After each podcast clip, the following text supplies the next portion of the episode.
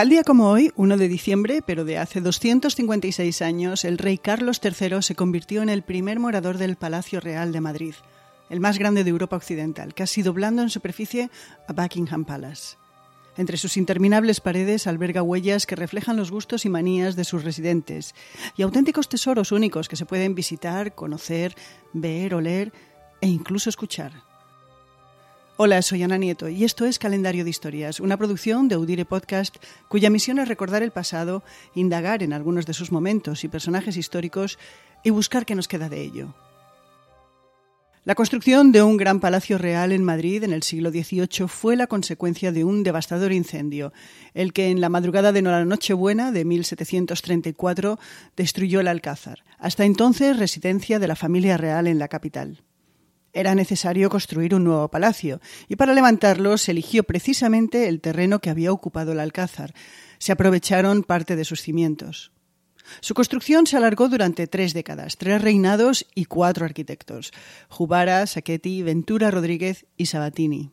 Cuando se acabó, el resultado fue una gran mole de 135.000 metros cuadrados divididos en 3.418 habitaciones. El estilo resultante fue el de un barroco que ya avanzaba hacia el neoclasicismo, incorporando versiones francesas, españolas e italianas de esos estilos. Y toda esa mole era de piedra. Precisamente se había elegido ese material para evitar otro incendio como el que había devorado el Alcázar. Pero su elección tuvo una consecuencia no buscada. Era un lugar frío. En realidad era como estar en un frigorífico. Y esta ha sido la gran queja de todos los que han habitado en el palacio pero a pesar de ser un edificio de piedra, es un edificio vivo. A lo largo de sus más de dos siglos de historia ha habido notables cambios estructurales, estéticos e incluso de uso. Los jardines de Sabatini son quizá el ejemplo más conocido de cambio estructural. Se comenzaron a construir durante la Segunda República y se acabaron después de la Guerra Civil en lo que originariamente eran las caballerizas de palacio. Hoy es uno de los lugares más espectaculares de Madrid para disfrutar del anochecer. Y una modificación estética que llama la atención es la de las estatuas. Después de varios debates sobre cómo decorar la fachada, Fernando VI decidió que se colocaran estatuas representando a reyes de la monarquía española, la castellana, la aragonesa y la navarra. También se incluiría a los reyes incas y azteca Atahualpa y Moctezuma, a dos monarcas portugueses, emperadores romanos y a los santos patronos de España, San Millán de la Cogolla y el apóstol Santiago. Además, se dejaría espacio para los monarcas venideros. Y así se empezó a hacer. Según las estatuas se iban acabando, se iban colocando. Sin embargo, al siguiente rey en ocupar el trono, esto es Carlos III, no le gustó la idea y ordenó retirar las estatuas, con una excepción. Se mantuvieron la de los emperadores romanos. Y mientras que algunas de las estatuas retiradas se repartieron por distintas ciudades españolas, otras se guardaron en la bóveda del palacio. Y de allí volvieron en 1970, cuando comenzaron a colocarse de nuevo. Curiosamente, algunas están colocadas en la base equivocada y por lo tanto con el nombre incorrecto. Por ejemplo, están confundidos dos reyes godos. El rey Alarico reposa sobre el nombre de Leovigildo. Y Felipe III también se confunde con otro godo, en este caso Recesvinto. Y así hay unas cuantas más y a lo largo de la historia también cambió su uso. Por ejemplo, durante todo el siglo XIX era costumbre que los jueves santo los reyes lavasen los pies a doce pobres en el salón de columnas y a continuación les dieran de comer. A principios del siglo XX esta práctica mutó por la de donar 150 pesetas a cada mendigo y entregarles una cesta de comida. También cambió la frecuencia con la que los reyes residieron en el Palacio Real. Lo cierto es que unos preferían pasar grandes temporadas en el Palacio de la Granja, en Segovia, y otros, como Isabel II, en el de Aranjuez. Pero los que disfrutaban de la caza y de la naturaleza preferían pasar grandes temporadas en el Pardo, a las afueras de la capital. Y como es bien sabido, los actuales reyes, Felipe y Leticia, no residen en el Palacio Real. De hecho, el último jefe del Estado español en utilizar el Palacio Real de Madrid como su residencia fue el presidente de la Segunda República, Manuel Azaña. Hoy el Palacio Real es parte del patrimonio nacional y puede visitarse cuando no está siendo utilizado para actos oficiales relacionados con la Casa Real, como son las cenas o recepciones de Estado. En el palacio destacan numerosas obras de Velázquez, de Caravaggio, de Tiepolo, Mengs y Goya, pero cualquier visita debería incluir el gran salón de las columnas, donde tradicionalmente se ponen las capillas ardientes y donde se firmó el acta de adhesión a la Comunidad Económica Europea y abdicó Juan Carlos I. También el Salón Gasparini, extravagantemente decorado, y donde era costumbre que los reyes se vistieran en presencia de la corte.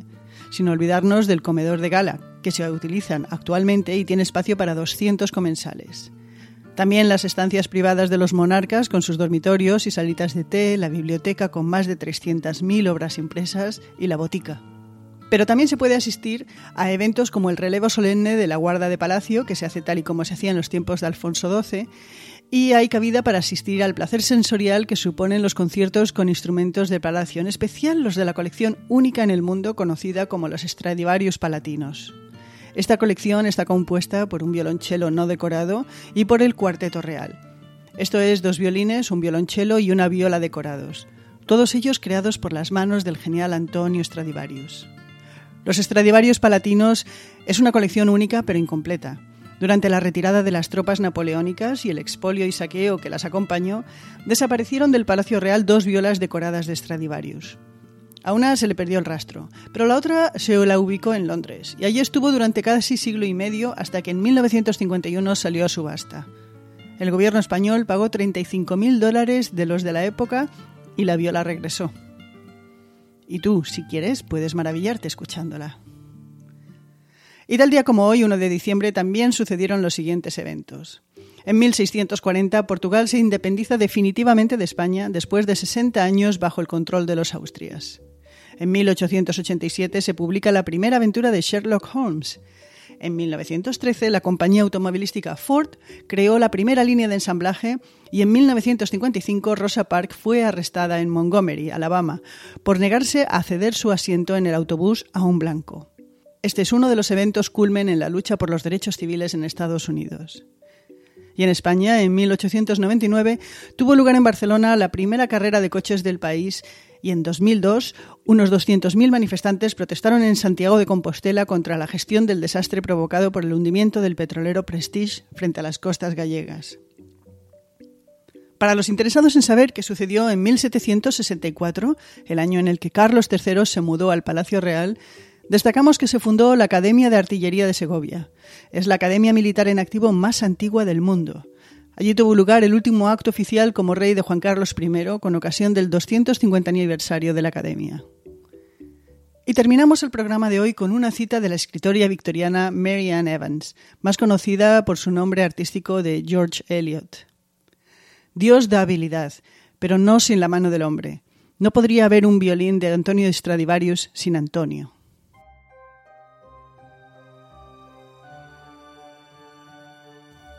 Calendario de Historias es una producción de Audire Podcast. Esto es María Luz Rodríguez y quien les habla, Ana Nieto.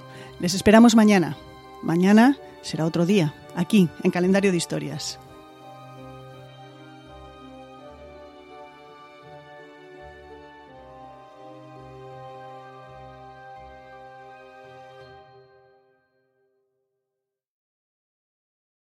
Este 4 de julio, no te pierdas la película del verano. Are you ready? Damn right. Top Gun Maverick es una de las mejores películas jamás hecha. Disfrútala en la pantalla más grande que puedas. You got yourself a deal. Tom Cruise, Top Gun Maverick, clasificada PG-13. En un mundo donde extraterrestres acechan a los humanos, dos soldados deben esconderse para sobrevivir sin su Old Spice. ¡Cállate! ¡Cállate! Hombre, hueles re feo. ¿Que no te pusiste el nuevo Old Spice Dry Spray con frescura de larga duración? ¡Cállate! ¡Nos van a oír! No puedo. ¡Apestas! ¡Te dije! ¡Se me olvidó el Old Spice!